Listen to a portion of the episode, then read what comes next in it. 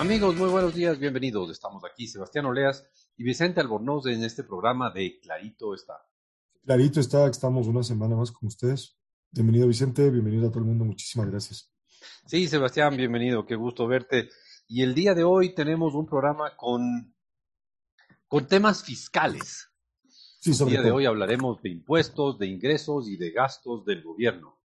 Eh, temas obviamente que generan pasión en el público, que la gente espera con, con ansias conocer más detalles de los temas fiscales, de los ingresos y los gastos, pero más allá de la broma, Sebastián, yo creo que estos son temas son extremadamente interesantes. importantes. Sí, e interesantes. O sea, creo que Pero- es- pero- pero- sí, pero hay cosas interesantes que no son importantes, pero es una cosa importante e interesante. interesante.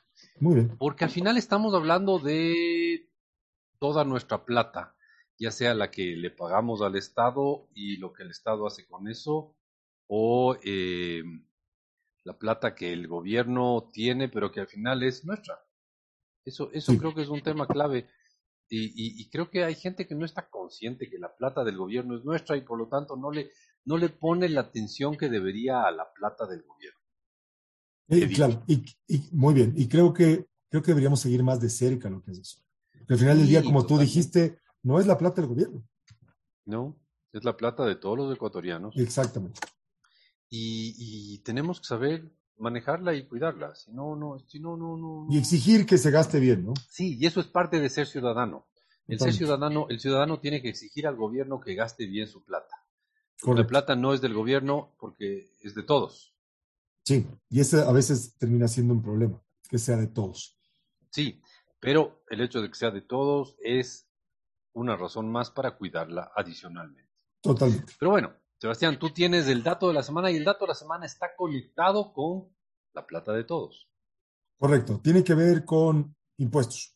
Impuestos. ¡Wow! Sí, aquello que más nos gusta hacer a todos los seres humanos. Totalmente. De ahí su nombre. De ahí su nombre impuesto. Es algo que se te impone. Que te Algo que es obligatorio.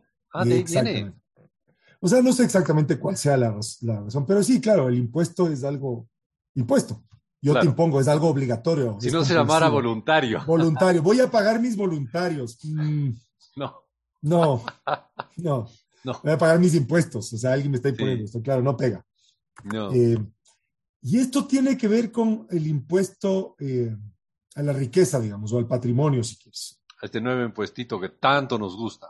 Eh, sí, no sé si te gusta a ti, a mí no me gusta mucho. Este, No, este, este particularmente no me gusta. No me gusta este impuesto. Pero bueno, o sea, entre, pero bueno, hablemos en otro momento del ranking del peor impuesto al mejor impuesto, si podríamos decir eso, de acuerdo a los gustos personales, las preferencias. Ya. Es el impuesto al patrimonio de personas naturales y es básicamente lo recaudado entre enero y abril del año 2022. O sea, El primer trimestre y un mes adicional. Bueno, sí, básicamente eh, hasta abril, pero el impuesto Claro. creo que creo que se empieza a recaudar en marzo. ¿no? Exactamente. Exactamente. Estamos hablando Y- del famoso impuesto al patrimonio, Al pero hay dos, ¿no? Hay a las Sí. personas naturales y a las personas jurídicas. Y a las personas jurídicas, y a las personas naturales. O sea, nosotros somos personas naturales, tú y yo somos personas naturales, las empresas terminan siendo personas jurídicas. Correcto. Las fundaciones, corporaciones son personas jurídicas. Esto es personas naturales. Y lo interesante es, bueno, te voy a dar el, el dato de la semana, es 52%. 52%. Ya, entonces Y eso imagínate está que... conectado con la recaudación del impuesto al patrimonio de las personas naturales en los primeros meses del año. Correcto. Entonces, para ser más preciso, hay un cantón en el Ecuador donde se concentra de la recaudación del impuesto, se concentra el 52%. Si la totalidad del Ecuador es del 100%, 52% previene de un solo cantón. Bueno, ¿y ese cantón cuál es? Es, es el cantón Quito. El cantón Quito aporta con un poco más de la mitad de lo recaudado del impuesto al patrimonio a las personas naturales. Correcto. Entonces, ustedes seguramente lo están escuchando y eso, ¿y eso qué? Oh, gran dato de la semana. A ver, Sebastián, solo para que nuestros oyentes tengan claro de qué estamos hablando. En números muy redondos, el gobierno recaudó 108 millones de dólares hasta abril del impuesto al patrimonio de las personas naturales, impuesto que viene de la reforma tributaria que se aprobó a, eh, a fines del año pasado. Que no se aprobó absolutamente, sino que pasó. Bueno, pero se volvió, se volvió ley. Se volvió, se volvió ley. Es, es una ley le- legalmente vigente, no sé si se puede decir Exactamente. Está en el legal. registro oficial. Está en el registro Correcto. oficial. Y esto le ha dado 108 millones de dólares al gobierno hasta el mes pasado, hasta el mes de Entre abril. enero y abril. Y de eso, un poco más de la Ya. mitad Provienen del Cantón Quito. en el cantón Quito. Sí. El 52% se recauda en el cantón Quito. Y además, a ver, aquí es importante insistir, esto es impuesto al patrimonio de personas naturales. Naturales. Por lo tanto, no es que podrías decir que es las empresas eh, No, no, no. extranjeras eh, domiciliadas en Quito. Claro. O los bufetes jurídicos domiciliados en Quito. O, o empresas estatales domiciliadas. Bueno, esas no pagan impuesto al patrimonio, No obviamente. Pero no, no podría decir que son empresas que por simple comodidad ponen su matriz en Quito, lo Correcto. cual es verdad. Esto es personas. Personas. Personas que supongo, o sea, tendrán, como dije, tendrán su riqueza, porque eso al final del día el patrimonio. Y el patrimonio declarado. Este patrimonio declarado, de lo que haya sido, la mitad eh, proviene, digamos, de esta recaudación, como bien tú dijiste, de 108 millones entre, entre, entre, entre digamos, hasta, hasta, hasta, digamos, hasta abril de este año. Tenemos 108 millones de dólares. Y eso proviene de la mitad del Cantón Quito. Sí, y este es un dato que lo publicó en el Internet. No sabemos exactamente quiénes son, pero es la Corporación para Transparencia Fiscal Ecuatoriana. con datos del SRI, el Banco Central, eh, aduanas y la coordinación del reintegro tributario. Supongo que es esta- este tema de cruce, si Sí. pagaste en exceso, te devuelven. Ahora, lo, lo interesante, tú decías, el cantón. Es que eso sí, o sea, dicen, bueno, y a mí que me importa que la mitad venga de Quito, entonces, entonces, sí es interesante, porque si te digo, a ver, ¿cuál es, dime otra ciudad importante del. Ecuador? Bueno, Guayaquil. Ya, muy bien. Y, ah, y si te digo, a ver, una, no sé si es un cantón, un cantón cercano a Guayaquil donde uno pensaría que puede haber mucho patrimonio. San Borondón. Muy bien, excelente. Entonces, ya que hemos dicho Guayaquil y San Borondón, sumados estos cantón y... eh, Bueno, el cantón cantones, Guayaquil y el cantón San Borondón son dos ya, cantones. muy bien. Si tú sumas estos dos, la recaudación, juntos llegan apenas al 21%. De estos 108 millones, contribuyen con Ya. 21%. O sea, San Borondón y Guayaquil sumados son bastante menos de la mitad de Quito. Ujú, Ok. sí. Al mismo tiempo, si tú sumas Quito y Sangolquí, Sí, Sangolquí, Rumiñahui, claro, ya ahí sobrepasas 55%. 55%, exactamente. Es, es, es, un dato interesante, muy interesante, muy, muy interesante. Sí, y creo que, creo que Vicente, o sea, porque estamos mirando la cifra, ahí podríamos empezar a contar ciertas historias o tejer quizás ciertos, ciertas conjeturas de por qué esto ocurre. Por ejemplo, Me- se me ocurre que, o sea, porque obviamente para que te cobren impuestos sobre el patrimonio, tienes que declarar tu patrimonio. sí, claro. Sí, entonces, eh, bueno, quizás en donde, en Quito, si hubo un mayor, un levanta, o sea, una mayor recaudación en temas de impuesto al patrimonio, eh, probablemente es porque hubo mayor declaración. Que es una Sí, posibilidad. obvio, obvio, obvio. Sí, eso es, eso es clarísimo, ¿no? Sí, eh, y si le das la vuelta a eso, quizás en los cantones donde uno podría suponer que también hay mucho patrimonio, que no es descabellado, eh, ahí quizás hubo una subdeclaración, siendo que es mandatorio o obligatorio la, la declaración, ¿no? Sí, ah, ahí nos quedan un montón de preguntas, pero Totalmente. si sumamos Quito y Sangolquí, que es el Valle de los Chillos, que es parte de Quito, casi, casi, pero que, que administrativamente no lo es, es otra, otro cantón, es el cantón Rumiñahui, es el 55% de lo recaudado de personas, o sea, los quiteños y los sangolquienses, no sé cuál sea el, gentilicio de Sangolquí, son el 55% del aporte de, de patrimonio, o sea, impresionante. Mientras que ciudades como Cuenca, eh, Cuenca, Cuenca aporta, po- Cuenca aporta el 8%, eh, Ambato el 3,3%, Manta el 1%, Machala el 1%. Es interesante que... eh, Incluso si quisiera hacer el ejercicio por población. O sea, como que no, sí, no. es interesante que Machala y Manta sumados aportan menos que Sangolquí. Por ejemplo. Entonces uno dice, ¿será que en Sangolquí hay más gente rica que en Machala y, y Manta sumados? O es que hay menos evasión tributaria, digámoslo? Esa es la, esa es la pregunta que tenemos. ¿O qué tipo de patrimonio existe, digamos, en esas dos ciudades que mencionaste, ¿no es cierto? Manti Machala. O sea, patrimonio, no declarado, patrimonio... Sí, bueno, por esto digo, creo que, hay, creo que habría que escarbar un poquito más en este dato, pero llama la atención. Sí, y con este dato que nos llama tanto la atención, Sebastián, creo que tenemos que irnos a una corta pausa. Pero antes de irnos a esa corta pausa, yo quería decirles a todos nuestros amigos que para nuestra gran alegría, Ustedes nos pueden escuchar en radios de cinco importantes ciudades del país. De esta forma estamos en Babahoyo los viernes a la una y media de la tarde en Radio I99 98.9 FM. Estamos en Riobamba los viernes a las 9 de la mañana en Radio EXA 89.7 FM.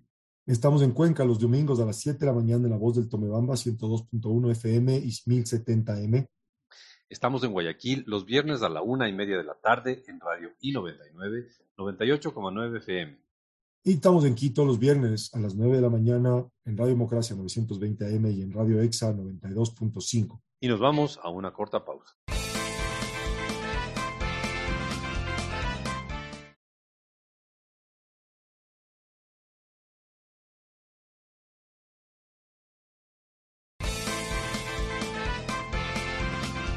Volvemos, queridos amigos, y volvemos Sebastián Oleas y Vicente Albornoz aquí en su programa Clarito está.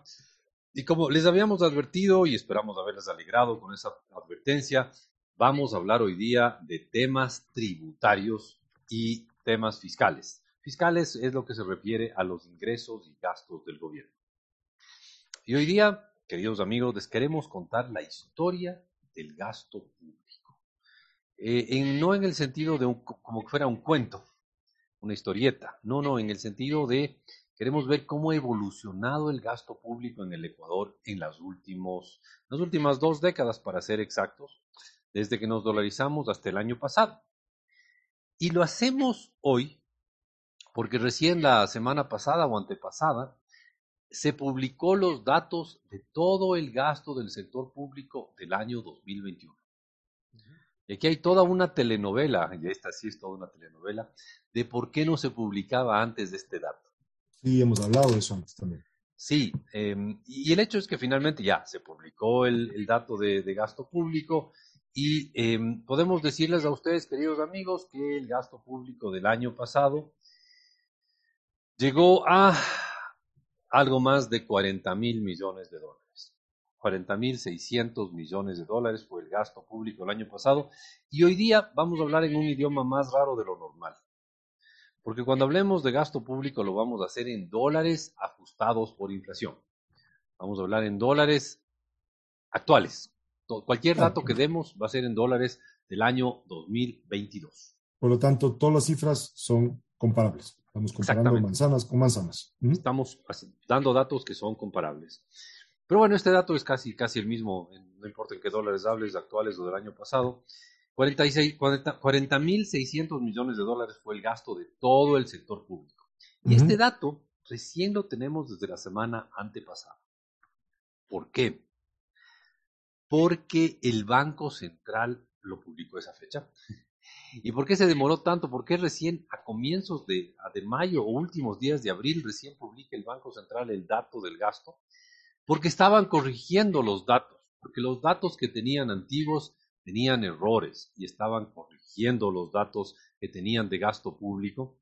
Y hace dos semanas corrigieron todos los datos desde el 2017 hasta ahora. Porque había una, una discrepancia importante eh, de la forma de calcular los datos en lo referente a la seguridad social e hicieron ajustes bien, bien importantes en los gastos de la seguridad social del 2017 hasta acá. No es que cambiaron los datos, sino que los contabilizaron mejor. Y para aquellos que son, eh, son fanáticos de la información económica, les contamos que además el Banco Central va a corregir los datos de ingresos y gastos del sector público total desde el 2012 en adelante. Así que prepárense para nuevos datos de gasto público del 2012 en adelante. ¿Y por qué hacen esto? Porque calculan que desde el 2012 en adelante había errores importantes en el cálculo del gasto público y tienen que corregirlos. Y esto es un trabajo conjunto entre el Ministerio de Finanzas y en algo el, Banco, Central. y digamos que este, este ejercicio creo que es fundamental para saber efectivamente cuál fue el gasto.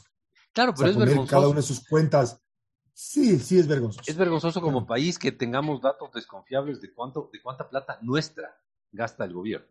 Sí, ahí voy a decir, bueno, un- una mancha más al tigre, Vicente. Sí, porque lo trágico es que ya se hizo una, una corrección y la corrección se hizo porque los datos de los gobiernos seccionales no cuadraban.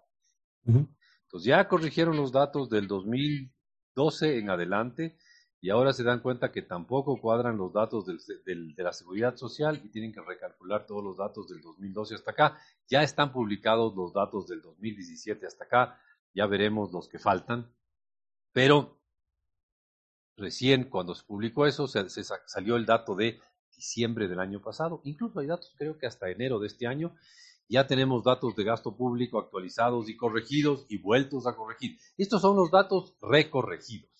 Entonces, esta es una categoría de datos que solo existen, que yo solo sepa que solo existen aquí. Tienes datos provisionales, semidefinitivos, definitivos, corregidos y recorregidos. Y en datos recorregidos, el gobierno total, o sea, el sector público no financiero gastó el año pasado 40.650 millones de dólares. Ok, que Eso es- es, Es un es un montón. de plata. Es un montón de plata. Pero Sebastián, mira tú que es bastante menos de lo que gastábamos en los años de más, de más, de más locura de gasto. Fíjate tú que eh, básicamente es un 20% menos de lo que gastábamos en el año de más gasto en toda nuestra historia. En el año 2014 se gastó un 20% más que en el año pasado. Ajustadísimo por inflación y corregido y controlado por inflación centavo a centavo, ¿no? claro, ahí también hay que decir que es, es un periodo en el cual la economía se contrajo, ¿no? Sí, sin duda, sin duda. 2021, el segundo año de pandemia, ¿no? Sí, sí, sin duda. Pero digamos, el, el- el gasto público siendo tan alto como es ahora es un 20% más bajo De lo, que, era. hace mm, ocho años. De sí, fue- no, siete años atrás. Siete años. siete años atrás. ¿eh? Entonces, se redujo un 20% en siete años y, por cierto, 20% más con todos los datos ajustados por inflación y todos los datos eh, comparables. Entonces, la historia que les queremos contar el día de hoy, queridos amigos, es la historia de cómo se ha comportado el gasto público desde que nos dolarizamos en el año 2000 hasta el año pasado.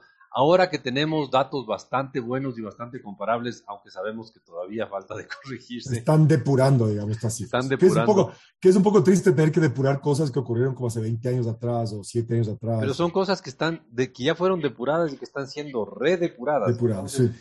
El gasto redepurado, fíjate tú, qué, qué bonito que suena eso, ¿no? el, El gasto redepurado. redepurado. Cuando se recalcula el gasto que ya se, cal- que ya se Correcto. calculó. Ya. Ok, entonces amigos, arrancamos con este dato, ¿no? 40.600 millones de dólares del gasto de todo el sector público del año pasado. Y eso es un poco más que lo gastado en el 2020, pero claro, el 2020 fue el año de la locura, ¿no? El 2020 totalmente. fue el año de la, la locura, de la gran locura. Y eh, ahí no, no se pudo gastar porque no había un centavo y en el 2021 ya se, ha podido se pudo gastar un poquito más, un poquito más. Correcto. No mucho más, pero un poquito más. Pero fíjate, Sebastián, lo, que, lo, lo interesante es que con todo, con, con todo lo que te cuento, Sebastián, el, el, eh, en el año 2021, a pesar de que hay un pequeño aumento frente al gasto del 2020, el año 2021 es el año de menor gasto público en una década. Ok, perfecto. En una década, desde el del 2011 no se había gastado tan poco. Todos los años del 2012 hasta el 2019, para ser exactos, el gasto público fue más que en el 2021.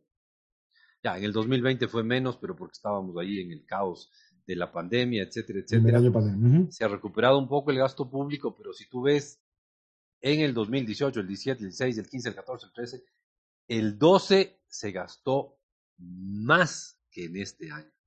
Para encontrar un año con menos gasto que en el 2021, habría que retroceder al 2011.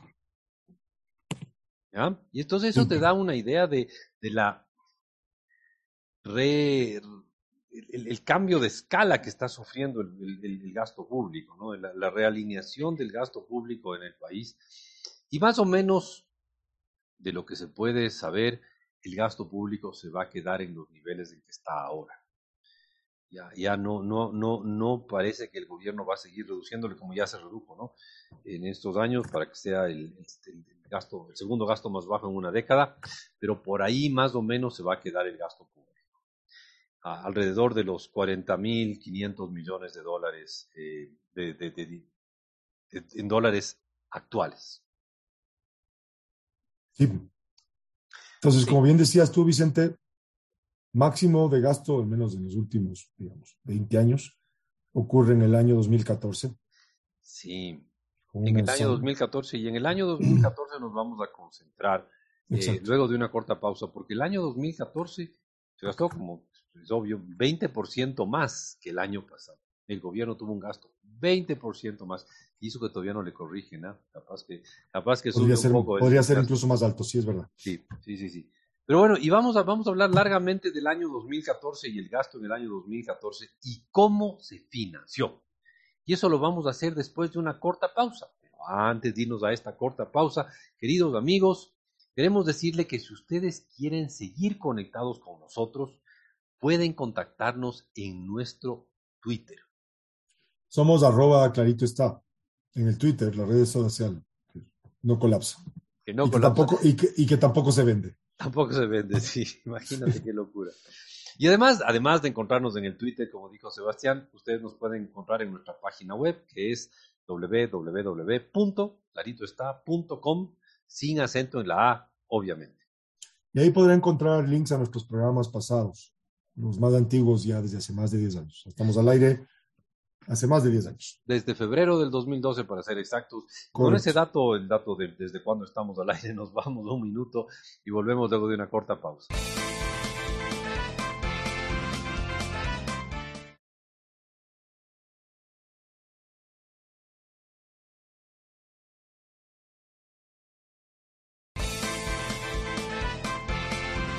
Volvemos, queridos amigos, Sebastián Oleas y Vicente Albornoz, en este programa dedicado a temas fiscales. El primer, el primer segmento lo dedicamos al tema de los impuestos al patrimonio de las personas naturales y el segundo segmento lo dedicamos a hacer pues, una especie de introducción al tema del gasto total del sector público, que por cierto es un tema que nos da para mucho, para hablar de muchas cosas.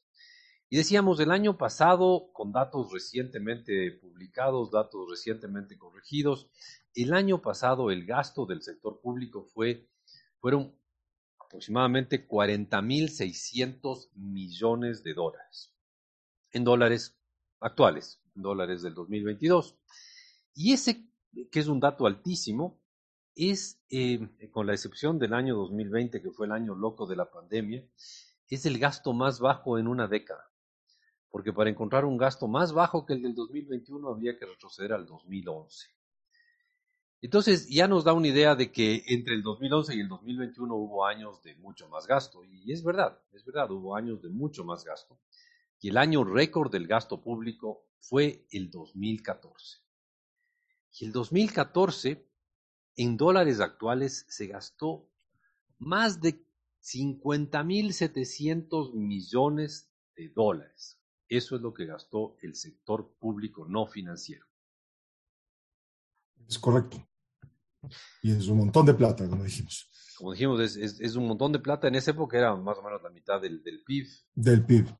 Sí, casi la mitad del PIB, la mitad de la, de la economía era gasto del gobierno. Y la pregunta es, ¿cómo llegó a ese nivel? ¿Cómo llegó a los 50.700 millones de dólares actuales? Y nada, pues llegó pues luego de subir durante un montón de años. Apunte creación de ministerios, por ejemplo. ¿Podría ser esa una razón? Apunte ampliación de burocracia. Podría ser esa una razón. Por ejemplo. Apunte, eh, contratación de obra pública. O inexistente. Eh, sobrepreciada. Sobrepreciada, muy bien. O sea, hay un montón innecesaria. Innecesaria. Apunte creación de secretarías y subsecretarías. Apunte uso de gastos reservados Apunte, uf, quién sabe apunte de qué. Compra de aviones. Ah, claro, me había olvidado que se compran aviones. También. Sí. Pero, a ver, solo para que tengan una idea, queridos amigos, en dólares actuales, todo es en dólares actuales, el gasto del sector público no financiero en el año 2006, era de 15 mil millones de dólares, 15 mil actuales, ¿no? Y entre el 2006 y el 2014, Ujú. El gasto público, Sebastián, se multiplica por tres y medio veces. No, no es tres y medio por ciento anual, no, no, no, no, no. Se multiplica por 3,5 el gasto público, que pasa de 15.100 a 50.700 millones de dólares. 350% de crecimiento. Claro, 250 que es un que es multiplicarse por tres. 200. Sí, tienes toda la razón. 250%. Pero es una barbaridad. es- Es una monstruosidad. Es- es- básicamente es como que, como que a ti te den el triple de comida todos los años. Eso es lo que nos metía el gobierno de gasto público, el triple de lo que estábamos acostumbrados. Em, y claro, ¿cómo, la pregunta es, ¿y eso cómo, cómo se financia un, un crecimiento del gasto tan fuerte? Y la respuesta es por dos lados. La primera fuente de financiamiento fue por petróleo. El gobierno ecuatoriano en, esos años, entre el 2006 y el 2014, tiene mucho petróleo y el petróleo llega a unos niveles inusualmente altos y se mantiene por mucho tiempo en esos niveles inusualmente altos. Y eso financia una buena parte del aumento del gasto. Pero lo impresionante, Sebastián, es que una buena parte del gasto no se puede financiar con ingresos. Y cuando tú no tienes ingresos para financiar el gasto, no te queda otra alternativa que endeudarte. Y fíjate tú, que de los 50.700 millones de dólares de gasto del año 2014, más o menos 8.700 venían de deuda. ¿Qué tal? Sí. En una época en que el precio del petróleo estaba alrededor de los 100 dólares, eh, te endeudaste, el, el déficit del año 2014, que al final tiene que ser la, la- la nueva deuda o el, desa- o el- o el desaparecer ahorros, etcétera, Ujú. fue de 8.600 millones de dólares. En un año, solo en un año, en dólares actuales. Claro, y aquí hay que, creo que hay que puntualizar, o sea, si bien decíamos que eh, lo- los ingresos que tenía, digamos, el gobierno alcanzaban a financiar su gasto hasta el año 2008, ¿sí? Básicamente. Sí, desde el 2009 en adelante ya le Eh, faltó plata. Claro, y ahí empezamos a tener un, un gobierno que gastaba más de lo que tenía, básicamente. Que en términos técnicos es un gobierno deficitario. Exactamente. Y el problema, y eso es- creo que es un buen punto, el, el tema es que acumular déficit, lo único que hace o se traduce es también es acumular endeudamiento. Claro, obvio, obvio. Porque cada año, el- el- la, la deuda actual es la suma de los déficits pasados más los intereses acumulados. Correcto. Eso, intereses. O sea, esto no es, Mm, no es que no tiene un costo, digamos. No, O sea, no, no, no. Pero bueno, Sebastián, para cerrar este programa y cerrar con un- una nota un poco optimista, para variar, eso sí para variar. sí, te, te cuento que el déficit del año pasado fueron 1.700 millones de dólares. Y tú me vas a decir, qué horror. Y yo te voy a decir, tienes razón. Pero ¿sabes qué? Y esta es la nota optimista. El año pasado tuvimos el déficit más bajo del sector público desde nuevamente el año 2011. Fíjate tú, el déficit más bajo en una década, el del año pasado. Ideal sería que no fuera déficit, pero ya que fue déficit, al menos que sea pequeño, y no es pequeño, son 1.700 millones de dólares, pero comparado con los de la década anterior, es un déficit pequeño. Y ahí creo que esto, quizás para cerrar, no sé si te parece, creo que ahí nos debería pensar o debería hacernos pensar si efectivamente tenemos el gobierno y el tamaño del Estado que debemos tener. Y claramente es un Estado que es demasiado grande para lo que podemos pagar. Sí, pero al menos hemos achicado bastante Hemos ese ido hueco, eh, ese hueco, exacto. Y por eso es que tenemos el, el- el gasto público, el segundo gasto público más bajo en una década y el déficit fiscal más bajo en una década. Y así cerró el año 2021 y creo que más de un- podríamos volver a hablar de estos temas del aumento del gasto y de cómo se financió en algún programa futuro si es que nuestros oyentes así lo quisieran. Y antes de despedirnos, Sebastián, yo sí quisiera insistirte a ti que a nuestros amigos hay que decirles que si quieren volver a oírnos, O si quieren recomendarle a alguien que nos oiga. o si no pudieron oír alguna parte de este apasionante programa, Entonces pueden oírnos en formato podcast. los podcasts son archivos de audio que se guardan en la web.